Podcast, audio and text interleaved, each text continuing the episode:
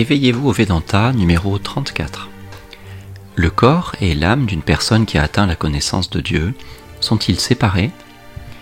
Une réponse se trouve dans un court extrait du programme La potentialité divine en tous les êtres et en tout, à travers la vision védique, avec Swami Vitamoananda et Jean-Michel, et enregistré à Gretz par Radio Gandharvagana.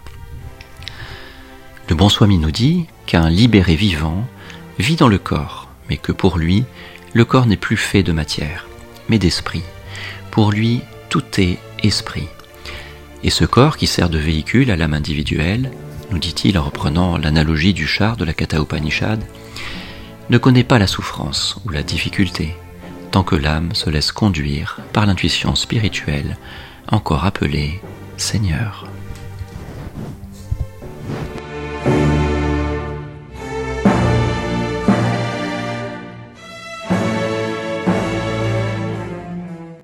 J'ai vu dans un entretien de Sri Ramakrishna, il dit Le signe d'une personne qui a atteint la connaissance de Dieu, c'est que le corps et l'âme se sont séparés.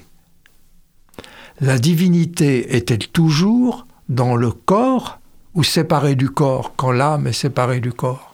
Et pour, la, pour, pour en être réalisé, Oui. comme par exemple nous lisons dans la Bhagavad Gita l'état d'astita prajna ou l'état de samadhi ou libéré vivant. Oui. Est-ce qu'il n'est pas dans le corps?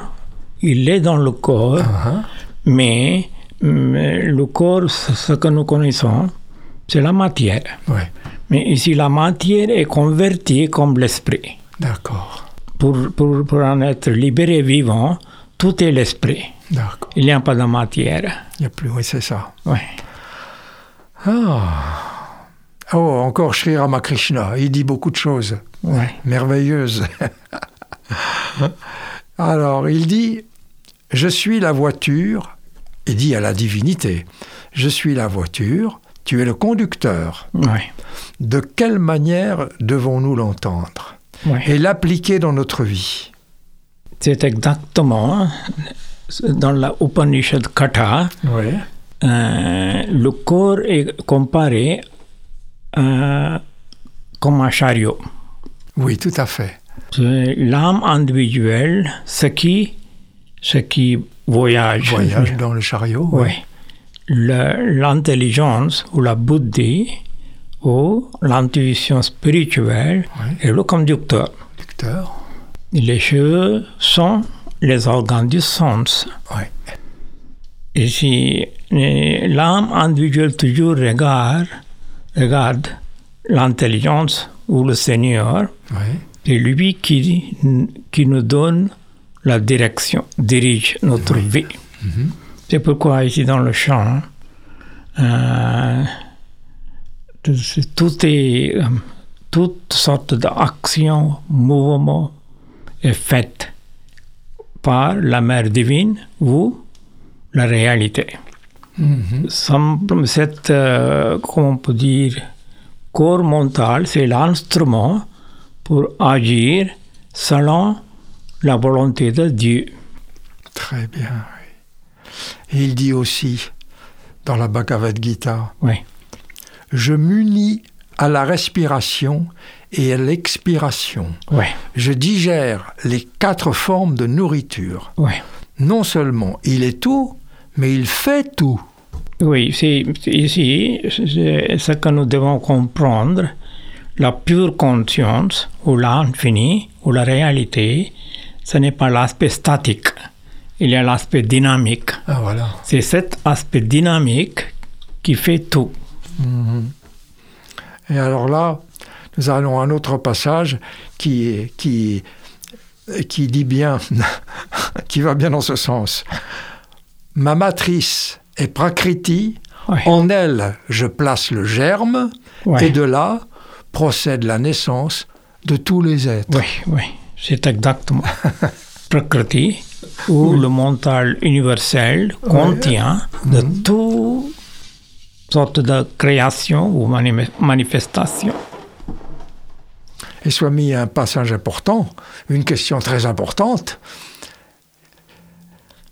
on dit que si nous pensons à la divinité au moment de la mort, nous sommes libérés, Ouais. même si nous avons commis les pires erreurs. Nous Ouais. pouvons revenir à notre divinité en un instant. Ouais. Alors ça, c'est incroyable. C'est parce que la conscience devient la conscience divine. Dans la conscience divine ou la conscience pure, il n'y a pas de place pour les, pour les impuretés. Oui. C'est comme on est libéré. Alors tout d'un coup, comme ça, Oui. au moment de la mort, en une seconde, Oui, c'est là l'importance est donnée. Mais nous devons être conscients de notre dernier moment. Ah oui. Là, si nous sommes capables d'être conscients de cette réalité, nous sommes libérés. Ça c'est merveilleux. Donc, il y, a des, y a des, il y a des personnes qui pourraient euh, se dire je vais faire les pires choses, mais au moment de la mort, je vais bien me souvenir. Oui, en général, au moment de la mort, on, Oui, on commence de penser oui. euh, ceci, cela, etc. Oui, tout à fait, Swami. Alors, toujours dans la Bhagavad Gita, il est dit Tout ce monde est pénétré par moi en ma forme non manifestée. Tous les êtres demeurent en moi. Je ne suis pas en eux. Tous les êtres demeurent en moi. Je ne suis pas en eux. Il y a un passage où il dit ça. Que faut-il comprendre, Swami? Oui. Euh, comme nous avons dit, Oui. euh, le mental universel contient de toutes sortes de manifestations pour la création.